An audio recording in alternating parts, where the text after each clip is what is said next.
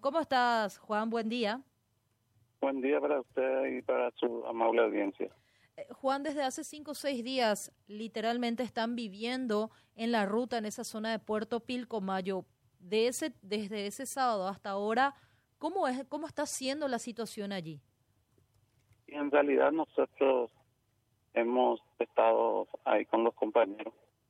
Ellos están a partir del día sábado, cuatro camiones están dentro de la aduana argentina y 16 compañeros que están apostados a la ruta en la calle. Están siendo retenidos por una orden superior, una orden de arriba.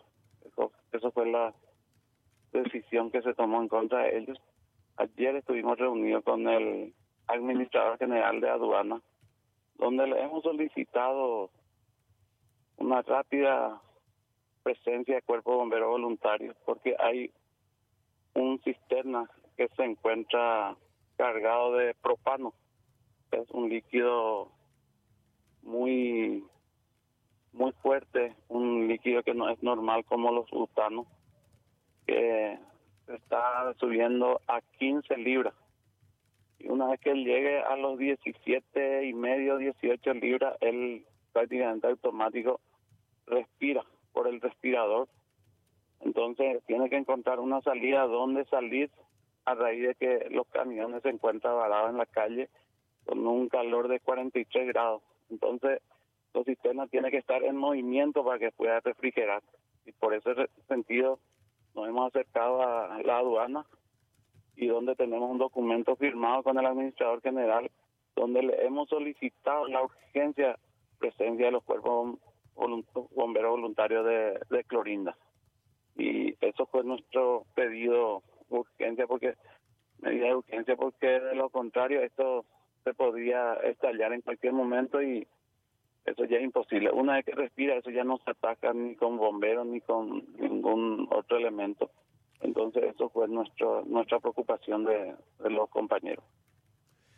Y cuando eso sucede, si esperemos que no ocurra, digo, pero si, si ocurriera, ¿qué, ¿qué se hace?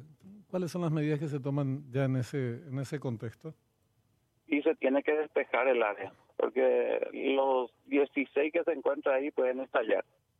Una vez que él respira ya es imposible, por eso le hemos dejado una, una constancia, una preocupación, un documento firmado.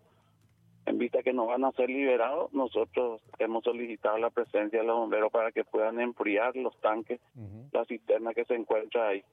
Le hemos dicho nuestra preocupación a raíz de eso, hemos hablado con los pares compañeros de Argentina, donde rápidamente también los compañeros se reunieron con el ministro de Transporte, donde lastimosamente no se salió a ningún acuerdo favorable para ambas partes. ¿Por qué? Porque el, el ministro de, de Transporte le decía que se escapaba de su posibilidad, es responsabilidad de aduana y hoy prosigue la reunión, la conversación en Buenos Aires porque nosotros estamos afiliados a la ITF, una organización internacional de transporte donde estamos 22 millones a nivel internacional afiliados.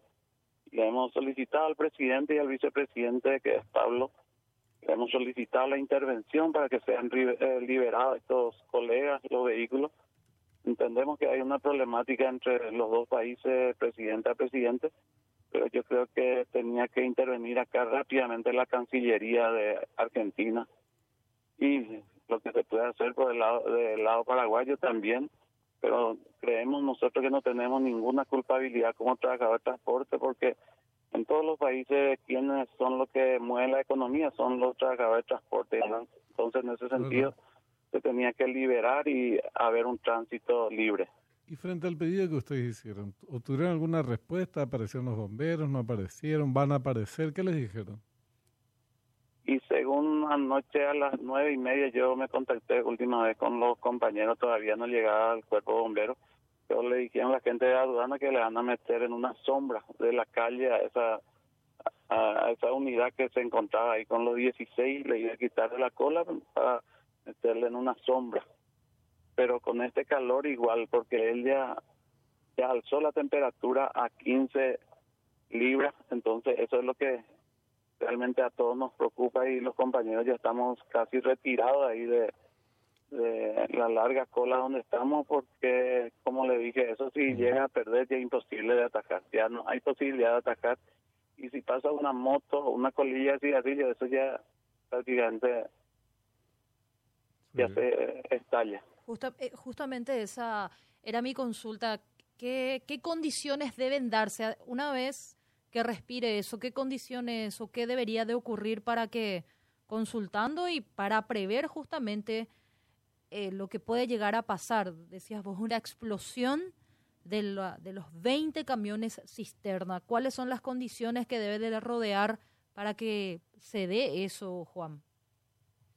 Las condiciones para que haya una explosión ahí, es justamente lo que le digo, el que tiene propano.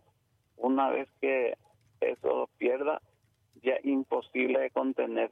La única manera de contener en este momento es de dos formas. Uno, tiene que tener movimiento el, el camión, tiene que tener movimiento, pero no de 10, 20 metros, sino tiene que tener movimiento 1000, 2000 eh, metros a 5000 metros, entonces ahí él prácticamente se mueve la, mercadería líquido y ahí automáticamente él ya empieza a refrigerar nuevamente. O de lo contrario, tener una manguera alta de presión para que le pueda estar enfriando.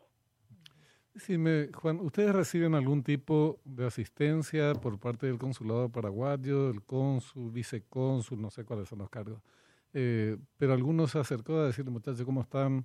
Eh, fuerza, fuerza, ¿eh? Ustedes pueden. Acá comparto el tereré con usted. ¿Algo de esto hubo, o nada?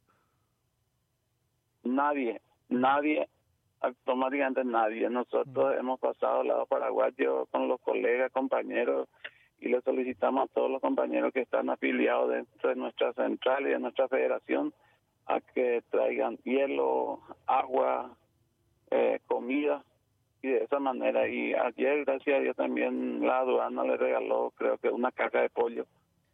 Ah, mediante nosotros estábamos al lado paraguayo, nos comentaron que se les regaló si podían agarrar fue la llamada de algunos compañeros dirigentes y le dije que con mi gusto no hay ningún problema lo que viene de arriba, tipo que nos golpea por esta situación que estamos. Y los compañeros están sinceramente humillantes en la forma que está. Mm. No tienen sanitario, no tienen agua, no tienen hielo, no tienen ya prácticamente para comer y esa es la situación. Y si algunos colegas creo que ya estuvieron por ahí, nadie podía aguantar de día 10 minutos por el tema de mosquitos. Hay filmaciones donde hacemos cómo se baja por los compañeros, los compañeros, algunos que tenían el tema del que se, se le da acá uno, no sé cómo se llama el spray para antimosquitos, ya se le terminó a los compañeros, entonces es lamentable, inhumanamente la forma que, que viven estos compatriotas. Entre ellos está compañero argentino también varado ahí, no solamente paraguayo. Qué Bueno, eh, les enviamos una voz de aliento eh, y haciendo lo nuestro, que es tratar de difundir lo máximo posible y ver si se genera alguna reacción como para que intervengan por lo menos el consulado. Hay varios señores y señoras que tendrían que estar ahí. Eh, Belinda Noelia Gómez, eh, KTV, que es cónsul, Pedro Enrique Krauer, consejero, cónsul de segunda Edward Wilson Paniagua Peralta, oficial Miguel Ángel Quiñones González, oficial Sunilda Beatriz Jaifuch, oficial Pedro Ignacio Cáceres. ¿Ellos son? ¿Eh? Eh, mucho gusto, ellos mucho gusto. Estarán cómodos en Clorina de Formosa, no sé dónde están, ¿verdad? La aduana. En realidad sería muy importante la presencia de ellos. Mm. Nosotros les comentamos que nosotros hemos demostrado toda la buena predisposición del lado paraguayo y nosotros le esperamos toda esta semana hasta fin de hasta fin de semana y creemos que la próxima semana estaríamos tomando una decisión frontera tras frontera que le pertenece del lado argentino con Paraguay. Tenemos que tomar alguna medida al respecto, caso contrario esto no no creemos que haya una solución de esta manera porque creo que ya sobrepasó la frontera y ya hay creo que está metido la política y nosotros esperamos una intervención a favor para que los dos países estemos de común acuerdo y se pueda solucionar. Le pedimos también al señor presidente de la República de Paraguay que tenga como siempre ha tenido, que tenga la buena predisposición y que pueda hablar vía Cancillería para que se pueda solucionar si es que se puede, porque nosotros una vez más decimos que los trabajadores del sector transporte no tenemos ninguna culpa al respecto.